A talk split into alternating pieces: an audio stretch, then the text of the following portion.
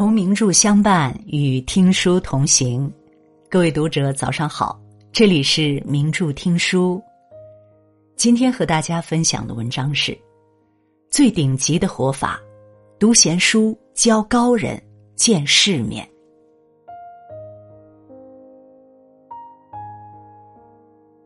明代的陆少恒写道：“一愿读尽世间好书，二愿识尽世间好人。”三愿看尽世间好风水。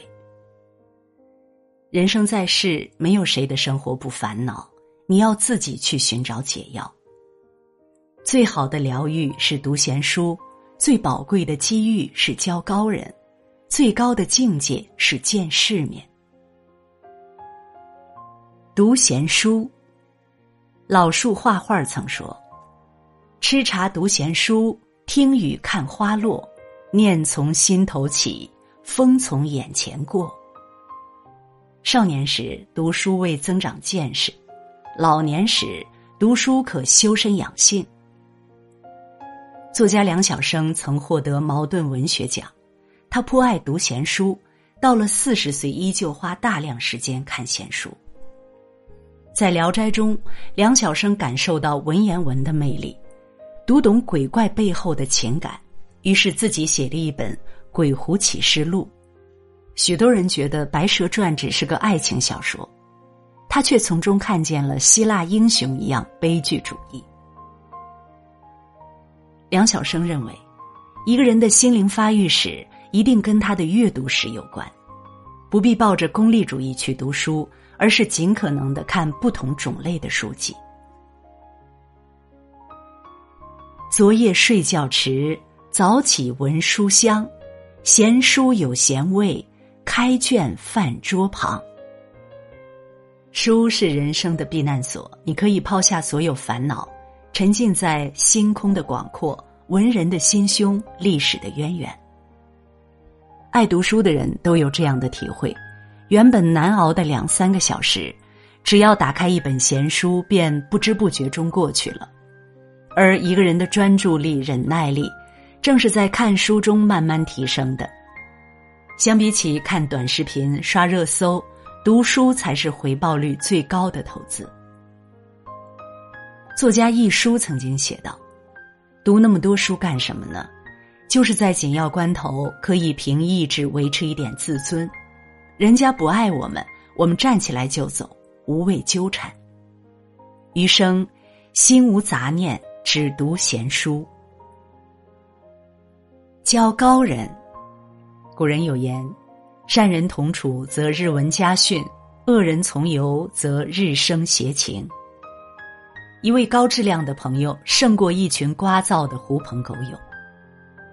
春秋时期，鲍叔牙和管仲是好朋友，他们彼此信任，合伙做生意。年底分红，管仲总是多拿一部分钱。鲍叔牙知道管仲家里穷，从来没有指责他贪心。在一次逃跑途中，管仲差点误杀齐桓公，惹来灭顶之灾。鲍叔牙却对齐桓公说：“管仲的智谋远远超过我，你应当请他做宰相。”齐桓公说：“他曾经要杀我，你却要我请他做宰相。”鲍叔牙解释道：“这不能怪管仲，他只是听从主人的命令。管仲宽厚爱民，善于治理国家，制定礼仪。”这些都是我做不到的。齐桓公听了鲍叔牙的建议，便任用管仲。没过几年，齐国就迅速强大了起来。后来，管仲感慨道：“生我者父母，知我者鲍叔也。”真正的高人亦师亦友，有着深远的智慧和不俗的品格。危难时助你逢凶化吉，困厄时帮你转败为胜。俗话说：“进贤则聪，进愚则溃。”人与人之间的影响都是潜移默化的。遇小人花言巧语时，拉你陷入深渊；遇贵人阔步高谈间，为你带来新知。所谓“水往低处流，人往高处走”。人生在世，既要修炼自己，也要结交高人，路才能越走越远。见世面。小妇人有一句话：“女孩就是要见见世面，才能决定自己想过什么样的生活。”在这本书中，女主角乔出生于一个普通家庭，她生性洒脱，喜欢看书写作，常常带领姐妹们一起演话剧。因为父亲在远方参加战争，家里没有收入，乔尝试写小说赚钱，帮母亲分担重担。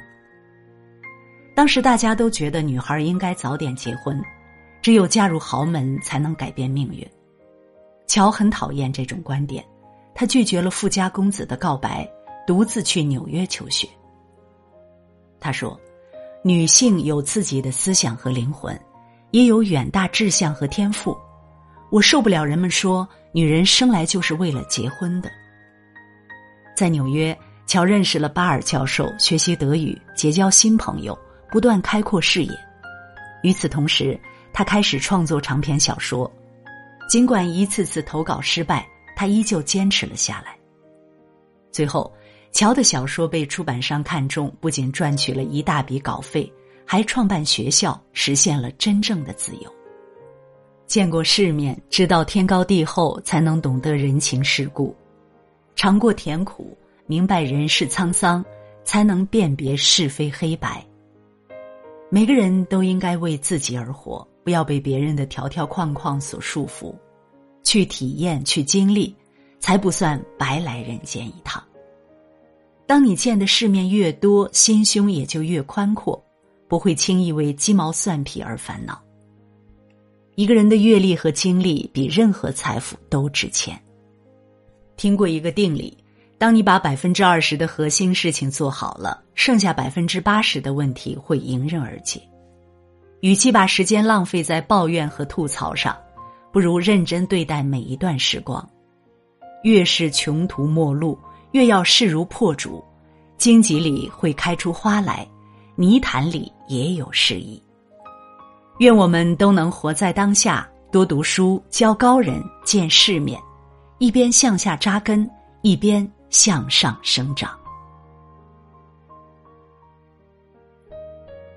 如果你喜欢今天的文章，别忘了在文末点一个再看，也欢迎您留言并转发。名著听书的朋友们，明天同一时间我们不见不散。